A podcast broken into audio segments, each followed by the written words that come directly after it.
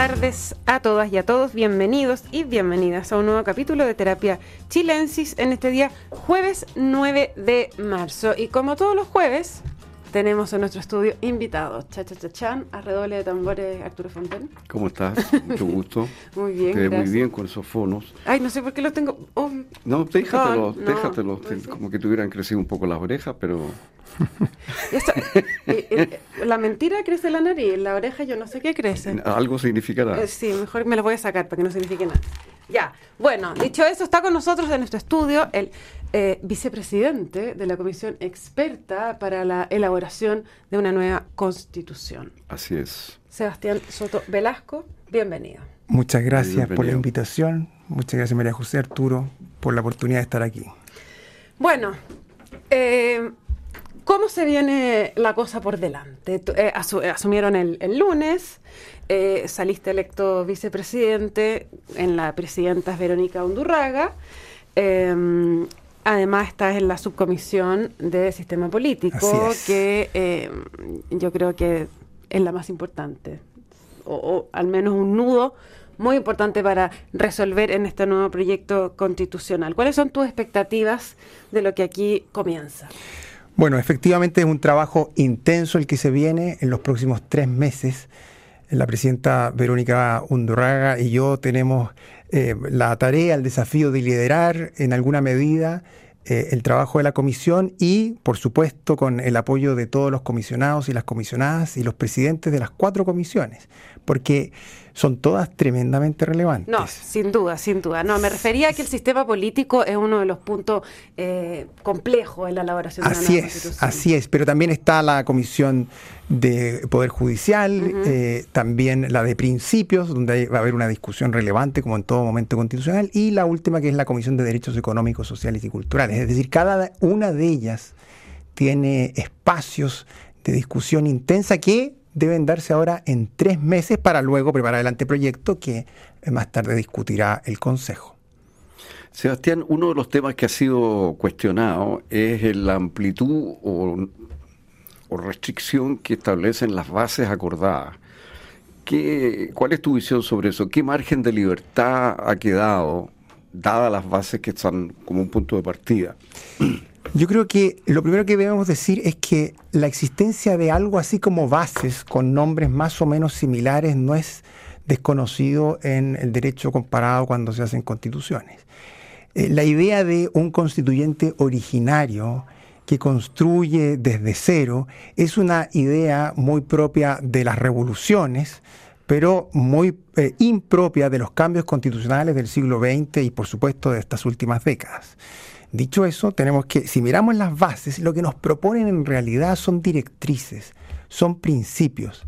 Y los principios son siempre de textura abierta, es como cuando uno va por la carretera y le dicen maneje con prudencia.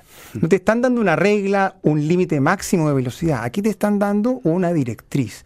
Y si uno lee todos los principios, la gran mayoría de ellos son directrices que eh, le fijan un camino tanto a nosotros en la comisión como al Consejo más adelante. Por lo tanto, no, eh, yo no veo que ahí haya un cinturón de seguridad, una, un amarre de manos eh, que de- impida la deliberación, sino que es más bien un piso mínimo para construir desde ahí. Y ese piso, y con esto cierro, está construido desde la tradición constitucional chilena y desde el constitucionalismo global, es decir, no hay nada muy especial ahí. Pero, a ver, por ejemplo, déjame llevarte un caso concreto. Eh, en la fórmula de la, del proyecto de la convención, el que fue rechazado, en materia de salud, se admitía un- una participación de los privados, pero al interior de una red pública, o sea, era un servicio público, eh, parecido como hay en Alemania, donde hay clínicas privadas que son contratadas por el Estado para prestar servicio, pero el paciente no paga, es el Estado el que le paga a la clínica, digamos. Entonces, esa forma de participación de los privados es muy distinta de lo que hemos tenido nosotros en Chile a través de la ISAPRE. Esa fórmula, por ejemplo, concretamente esa fórmula de organizar la salud que quedó plasmado en el proyecto rechazado, ¿es compatible o no es compatible a tu juicio con las bases acordadas ahora? Uf, es una pregunta que me obligaría a recordar de memoria todas las bases que yo no, no tengo en la mente, pero yo eh, diría que en la satisfacción de derechos sociales, eh, las bases proponen, uno, la idea de Estado Social de Derecho, que eso es un concepto, es un continente sin contenido. Ah, es un continente presente en las constituciones eh, alemana, italiana, española. ¿Y continente sin contenido? ¿qué, te refieres con eso? Es decir, es un eh, concepto que debe ser, cuyo contenido debe ser llenado y en cada país eh, ah, la legislación, la práctica política y la, la, diversa forma de satisfacer las demandas sociales eh, eh, lo llena de distintos modos. Por ejemplo, es la misma cláusula en la que está en la Constitución alemana que en la que está en la Constitución venezolana, pero sabemos que la satisfacción de derechos sociales una y otra es muy distinta. ¿Ah? Por eso entonces, Arturo, yo no, no, no quisiera adelantar una posición eh, muy clara en eso, porque además, como digo, no tengo en la mente todas las bases, pero sí preferiría decir que ofrece un camino para la deliberación que no ata las manos en, no, no cuestiones fundamentales. No, para nada. Ahora, Sebastián Soto, esto no es la, comisión que, eh, en la que van a estar las personas que se elijan para eso, sino es la comisión de expertos que les va a dar un, un, marco. un anteproyecto. Un anteproyecto a, la, a la nueva convención.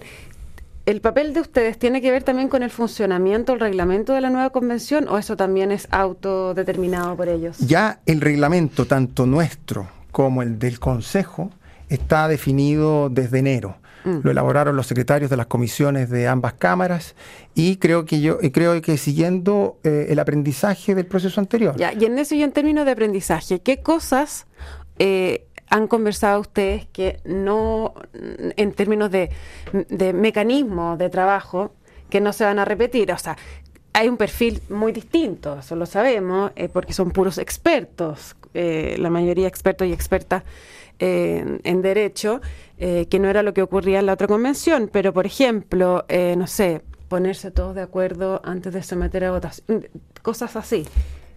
Yo creo que el, eh, principal acuerdo tácito, pero que está muy presente, es en, en hacer de esto un proceso que permita avanzar sobre la base de los mayores acuerdos posibles y en un contexto de diálogo, de respeto mutuo, de, evitar la cancelación, la estridencia eh, y de escribir una constitución más bien sobria. No, no quiero decir una constitución mínima, porque, sino que una constitución más bien sobria que no intente dar respuesta a todas las preguntas que no intente resolver todos los problemas, porque eso a la Constitución nunca se le puede pedir.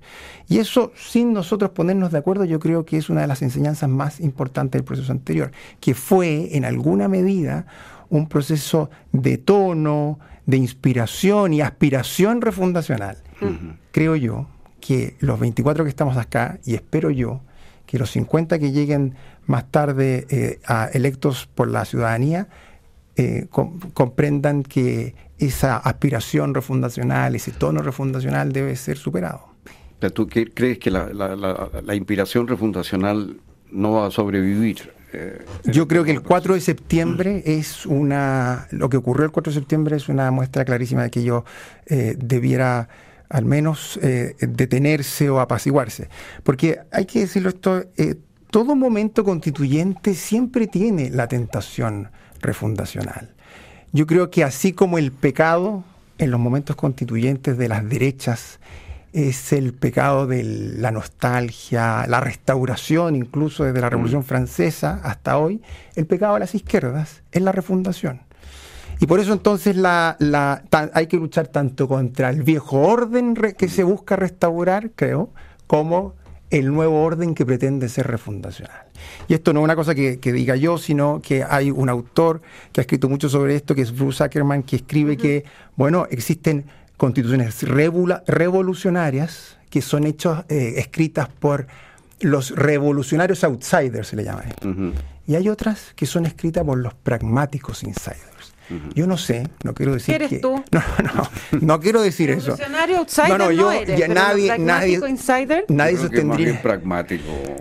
Eh, sí, no, claramente, pero, o sea, revolucionario no es. Yo estoy de acuerdo con que no lo soy. Yo solo quiero decir que esta eh, eh, comparación a mí me gusta mucho. Yo dediqué un libro que escribí hace algunos años a los pragmáticos insiders, porque al final el cambio eh, paulatino es realizado por los pragmáticos insiders que toman en la mochila los cambios constitucionales, que suelen ser cambios revolucionarios, y eso es un dato, pero que pueden institucionalizarse por la vía eh, del camino común. Oye, ¿y esos pragmáticos insiders eh, los has notado en, en tus colegas de la comisión experta, en aquellos que representan a los sectores que antes apoyaban a una, a una constitución refundacional? Bueno, eso quizás habría que preguntarle a cada uno de ellos y de ellas. Yo no quisiera calificarlos porque además eh, una larga eh, podría ser una larga discusión. Lo que sí yo tengo claro es esta idea de que el último año y el ejemplo de la convención no es el ejemplo que debemos seguir nosotros. Mm. Y eso me parece que es un acuerdo sustancial. Si hasta hace algunos meses. Todavía ahí había una esperanza de nueva democracia, esta es la nueva democracia que estamos construyendo, de ruptura, y, yo creo que haber superado eso es una gran noticia. Sí. Dime una cosa, eh, ¿por qué no nos explicas un poco eh, cuál es la relación que va, que va, a haber entre el anteproyecto que ustedes preparen mm. y luego el Consejo Constituyente, probablemente tal, porque creo que... Hay que refrescar ese paso, que el día después de que ustedes entreguen el... Entregan esto, ¿qué pasa? Bien, em, lo interesante de este proceso, que yo creo que también lo hace un proceso novedoso en, en general en la elaboración de constituciones, es que a los electos popularmente les llega un texto escrito que es el texto de la comisión experta. Pero ese texto no tiene ninguna vinculatoriedad respecto de ellos. Es decir, ellos pueden hacer modificaciones para agregar, suprimir, modificar. Eso está expresamente establecido en la Constitución y por lo tanto la fuerza del texto está dada por su autoridad más que por su vinculatoriedad. O sea, pueden hacer un rollito y tirarlo por la ventana. Podrían, podrían.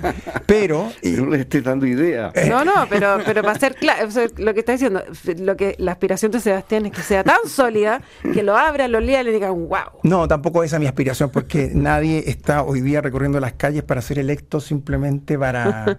para ir a firmar, claro. no, claro. Eh, pero lo, yo creo que facilita mucho que haya un texto escrito. Por eso mm. muchas veces las constituciones se escriben sobre los textos que ya están vigentes. incluso las nuevas constituciones se parecen a las antiguas por eso mismo. En este caso, entonces, eh, eh, el, texto ya escrito es el texto que presenta la Comisión Experta y permite que los electos se concentren en los aspectos fundamentales del debate que viene y pueden cambiarlo completamente. Y luego sigue una etapa procedimental que puede ser un poco más compleja de explicar, en donde la armonización la hace la comisión experta y luego hay un intercambio de textos en algunas discrepancias eventuales que terminan entonces también en una votación final del Consejo. Pero siempre la intervención de, la comisión, de los comisionados de la comisión experta es una, es una intervención que no limita la decisión de los consejeros. ¿No tiene poder de veto después? No tiene poder de veto bajo ningún punto de vista. Dime una cosa, vamos a, eh, eh, eh, esto significa en el fondo entonces que el verdadero poder que este texto tiene va a emanar de la lógica interna, de la sensatez del propio texto, ¿no es cierto? Tiene que convencer. Así es. ¿Ustedes van a acompañar de alguna manera al texto de algún tipo de argumentación? ¿Vamos a tener acceso a las razones que están detrás de una norma, por ejemplo, o no? Eh, eh, eh, la verdad es que eso no está contemplado en forma explícita, pero sí hay, de nuevo, a través de los procedimientos, una fórmula de resolver eso. Y es que nosotros que integramos la comisión podemos seguir luego con derecho a voz ah. a medida que los consejeros discuten. Es decir, podemos, y ahí puede darse una cosa interesante, intervenir en defensa del texto para explicarlo, para argumentarlo. Y como me comentaba eh, alguien una vez, eso puede permitir que eh, distintos consejeros que estuvieron y debatieron sobre diversas normas, eh, finalmente acordaron un texto, puedan defenderlo porque fue el texto acordado. Eso yo creo que también tiene un valor simbólico. O sea, podemos influir o podemos incidir a través de la argumentación a medida que más que simbólico, puedes dar la vuelta también, ¿no? Eh, persuadirlo. Por supuesto. No, pero puedes persuadir. Si, si se acordó, si yo soy un experto y se acordó algo, que yo no estaba de acuerdo, pero bueno, se sometió a la mayoría, puedo, puedo dar una segunda pelea en la comisión. No, por supuesto. O sea, ir al Consejo a defender otra cosa. Claro, o sea, eso, eso va a ocurrir cuando hayan votaciones divididas, pero si hay un acuerdo, por ejemplo, en algún capítulo, en algún derecho complejo, si hay un acuerdo sustancial y masivo, lo que uno esperaría es que los expertos que suscribieron ese acuerdo, bueno, lo sigan defendiendo pese a que no sea el acuerdo que 100% satisface mm, a todos. Perfecto. Sebastián Soto, hablábamos al principio que estás en la eh, subcomisión de sistema político. Entiendo que tu, tu preferencia está en un sistema presidencial. Así es. Eh, entiendo también que hay varios que quieren un presidencialismo atenuado. ¿Tú cuánto vas a defender tu posición? Bueno, yo voy a defender mi posición, pero entendiendo que soy uno de seis y uno de 24. Ah, eh, pero eh, yo creo que hoy día hay un par de mm, eh, importantes acuerdos. El primero nace de la misma convención. Es interesante que la asamblea probablemente más refundacional que hayamos tenido en la historia de Chile haya mantenido el presidencialismo. Después de que Baza, Atria y otros plantearon el parlamentarismo al comienzo con mucha fuerza. Entonces, no digamos que era una asamblea conservadora, eh, atada a la tradición presidencialista, mantuvo el presidencialismo. O sea, ese es, un primer argumento que tiene. Estamos sacando aquí. No, es que tengo. Me encantaría dar muchos, pero, pero eh, eh, yo creo, sigo creyendo en el presidencialismo. Creo que nuestra cultura de ejercicio del poder en Chile es presidencialista. Creo que hay buenas razones en Chile y en el mundo, si uno mira los ejemplos del mundo, Perú y tantos otros eh, que nos eh, exigen resolver los problemas de gobernabilidad dentro del presidencialismo, porque creo que se pueden diseñar algunos mecanismos para así hacerlo. Eso es una conversación más larga, posiblemente implica también una conversación sobre el sistema electoral, sobre el sistema de partidos políticos. Eso, es un punto importante, porque ahí eh, hay que, se va a hacer algo que tienda a evitar la fragmentación que vivimos hoy día. A, mí eso me parece que es imprescindible. ¿Y lo ves en coincidencia, las conversaciones preliminares entre tus pares de la... Bueno, nuestra primera sesión de la Comisión eh, de Sistema Político la convocó eh, su presidente, que es eh, Juan José Osa, ayer. Ahí tuvimos una primera conversación. Ahora, eh, los que estamos ahí hace mucho tiempo venimos debatiendo sobre esto, cada uno tiene sus convicciones y obsesiones, y yo creo que como estamos conscientes de que esto hay que resolverlo en tres meses, tampoco vamos, creo, esperaría a partir desde una hoja en blanco, sino que en alguna medida debemos eh, intentar corregir los defectos del sistema político actual que a mi juicio son defectos de última milla, es decir, son más bien cuestiones de correcciones más precisas que un gran cambio al eh, régimen Sebastián, en tu, tú publicaste un libro importante, eh, La Hora de la Reconstitución, eh, que salió justo antes de la convención. Oye, ayer le echó muchas flores también. Sí, no, es un libro importante porque además es un libro que recorre prácticamente todos los temas fundamentales que están en el tapete y que han estado en el tapete. Y una de las propuestas que tú haces, que es una propuesta que yo también he apoyado con mucho entusiasmo, pero que es discutida y discutible, como todo en, esta materia, porque en esto no hay verdades absolutas, los que salen a decir, oye, esta es la solución, generalmente están exagerando, porque en esto no hay la solución. Todos los problemas tienen, todos los sistemas tienen fallas, imperfecciones, al final es una cuestión de sensatez y de sentido de realidad política lo que determina las decisiones. Pero una de las propuestas que tú has hecho, eh, y que a mi juicio es muy trascendente, es la idea de que las elecciones parlamentarias se hagan al mismo tiempo que la segunda vuelta electoral, cuando la haya. Es decir, con que el presidente que hace la campaña de segunda vuelta encabece su lista parlamentaria, lo cual tiene como consecuencia que es altamente probable que si el presidente es elegido en segunda vuelta tenga mayoría Asegura las mayorías parlamentarias. Por lo menos en la Cámara de Diputados.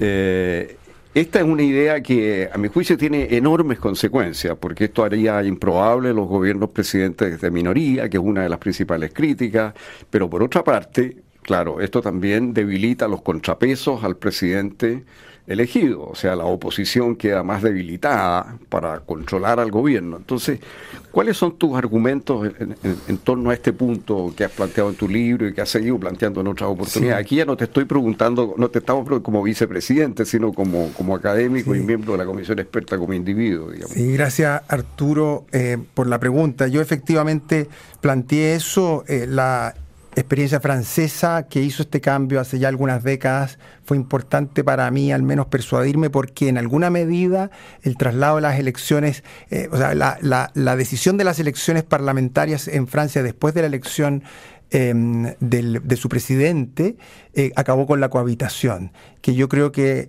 parecía ser un problema del semipresidencialismo francés.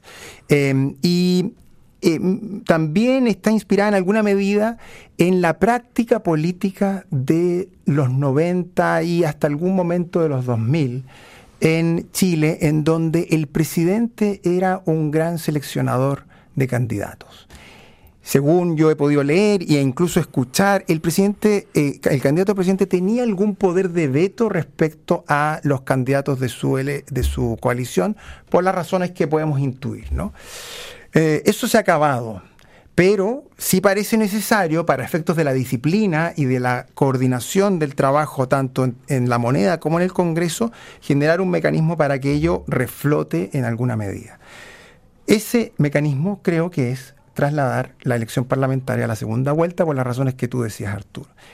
Pero es verdad que eso entonces reduce la posibilidad de tener un presidente con, minoría, que yo creo que es una posibilidad que es un contrapeso, es un contrapeso que hay que también evaluar. En términos concretos, sí, ese, ese mismo ejemplo que estamos, o sea, eso que estamos hablando teóricamente, lo trasladamos al miércoles 9, que le han dicho miércoles negro, en que en la reforma tributaria, emblema del gobierno, se pierde justamente porque no tiene mayoría en el Congreso. Eh, entonces, el, oficialismo está de luto y no se pueden hacer todas las reformas, o sea, los subsidios, etcétera, que se habían anunciado porque no va a haber plata hasta un año más. La derecha celebra porque no pasa una reforma tributaria que para ellos ha sido muy, muy criticada. Eh, ¿Se puede decidir cuál de los dos sistemas, cuál de los dos mundos es mejor? Yo no voy a opinar ni como vicepresidente ni como eh, eh, comisionado de lo que ocurrió ayer. Lo único que yo voy a decir es que eh, cuando si el presidente tiene mayoría en la Cámara Baja, tiene más probabilidades de avanzar en su programa, pero la contracara es la cuestión de la captura del Congreso. Pero aquí yo creo que en Chile hay al menos tres contrapesos que debiéramos considerar. Uno, el Senado que se renueva por parcialidades. Dos, que el multipartidismo en Chile está tremendamente arraigado. Por lo tanto, no obstante tener mayoría, es una mayoría multipartidista, es decir, hay ahí un contrapeso intracoalición. Y por último, la no reelección inmediata. A mí, la cuestión de la reelección inmediata creo que es eh, el... el presidente, Por cierto.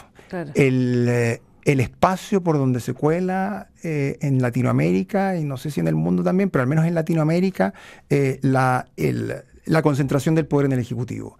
Yo creo que em, si mantenemos la, impedimos la reelección inmediata, el multipartidismo más o menos va a mantenerse porque ha estado siempre muy es característico de Chile. El Senado va a permanecer en sus con sus cualidades, esperaría yo, eh, similares a las actuales. No veo el problema a Arturo, José, que eventualmente pudiera presentarse una captura.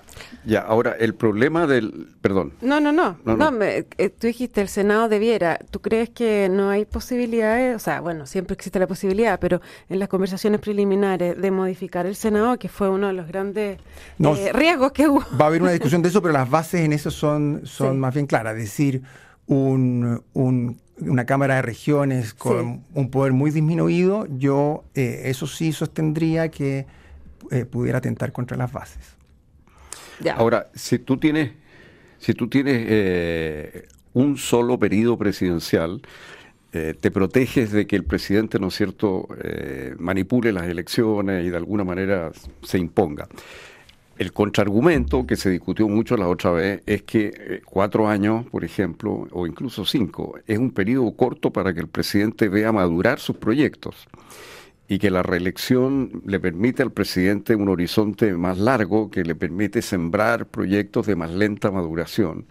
Y eso fue visto como una ventaja, haciendo la suma y la resta, versus lo otro, pero veo que tú te inclinas más bien por porque sea sin reelección, a una costa de que el presidente tenga una mira más corta, porque la tiene, pero siempre creo hay algo de valor en que la em, el, fruto madure en el gobierno siguiente. Creo que esa continuidad también eh, también tiene algún, hace algún sentido de continuidad republicana y en cualquier caso, en cualquier caso sean cuatro, cinco o seis años, siempre los gobiernos, dado la inmediatez de hoy, van a, deben y tendrán que mostrar resultados pronto. Eh, y no hay que preocuparse de dejar un sucesor, además. o sucesora. Además, y, pero no creo que no creo que la cuestión de mm, la reelección eh, inmediata sea la única forma de lograr esos resultados o de que se aprecien ellos. Y por el contrario, a mí me parece que la reelección inmediata, autorizar la reelección inmediata, abre un espacio que en Latinoamérica... Muy riesgoso. Así es. Ya, en, breve, porque nos quedan dos minutos. Eh, ¿Qué pasa? ¿Cómo se puede regular? Porque yo entiendo que no se puede aplicar la, la, no reelección de los parlamentarios, porque también es bueno que estén harto tiempo, que eh, sea de alguna manera una profesión, pero igual nos enfrentamos a que eh, las elecciones, las reelecciones, eh, los lleven en varias oportunidades a tomar decisiones eh, populistas o eh, inadecuadas para el momento que se vive. ¿Cómo se puede regular eso? Bueno, hoy día está regulado con un límite de la reelección de parlamentarios y un límite de la reelección de alcaldes. Yo, el principio es que yo limitaría la reelección de aquellos que ejercen administración y administran recursos, es decir, el presidente de las formas que hemos conversado y de los alcaldes. A mí el límite de la reelección de los alcaldes, por el poder que asumen en sus propias comunas, me hace todo el sentido del mundo. En cambio, el límite de la reelección de los parlamentarios, por las razones que tú decías, es decir, porque el parlamentario eh, lo que hace es básicamente contrapesar deliberar, incidir políticamente, pero no administrar recursos ni un servicio, sino que simplemente eh, ejerce una profesión, comillas, política, yo creo menos en la... Hasta los de la AFP, los dineros de la AFP, eso sí lo administran. Yo creo menos en la limitación de la, reelección de parlamentarios. Ahora, ese hoy día mm. eh, es una regla, existe, y quién sabe si es que se, se puede cambiar, claro. Se puede cambiar. Pucha, se nos acabó el tiempo. Lo lamento. Tendremos que invitar de nuevo a Sebastián Soto, vicepresidente de la Comisión Experta para la elaboración de una nueva constitución. Muchísimas gracias por haber venido este jueves de terapia a conversar con nosotros. Arturo Fonten, como siempre, un placer. Les cuento que la transformación digital de tu negocio nunca estuvo en mejores manos. En Sonda trabajan para que disfrutes tu vida, innovando y desarrollando soluciones tecnológicas que mejoran y agilizan tus operaciones. Conócelos hoy, Sonda Make It Easy. No se vayan de Radio Duna porque a continuación viene información privilegiada al cierre y luego sintonía crónica debut junto a Bárbara Espejo y Francisco Aravena. Y como ya se abrió la temporada constitucional, viene también reconstitución con Paula Escobar, quien conversará hoy con un candidato, eso sí, candidato a la nueva convención, Rodrigo Delgado. Muy buenas noches, que estén todas y todos muy bien. Nos encontramos mañana con más terapia chilensis. Gracias por haber venido, Sebastián. Muchas gracias por la invitación. Buenas noches. Muy buenas noches.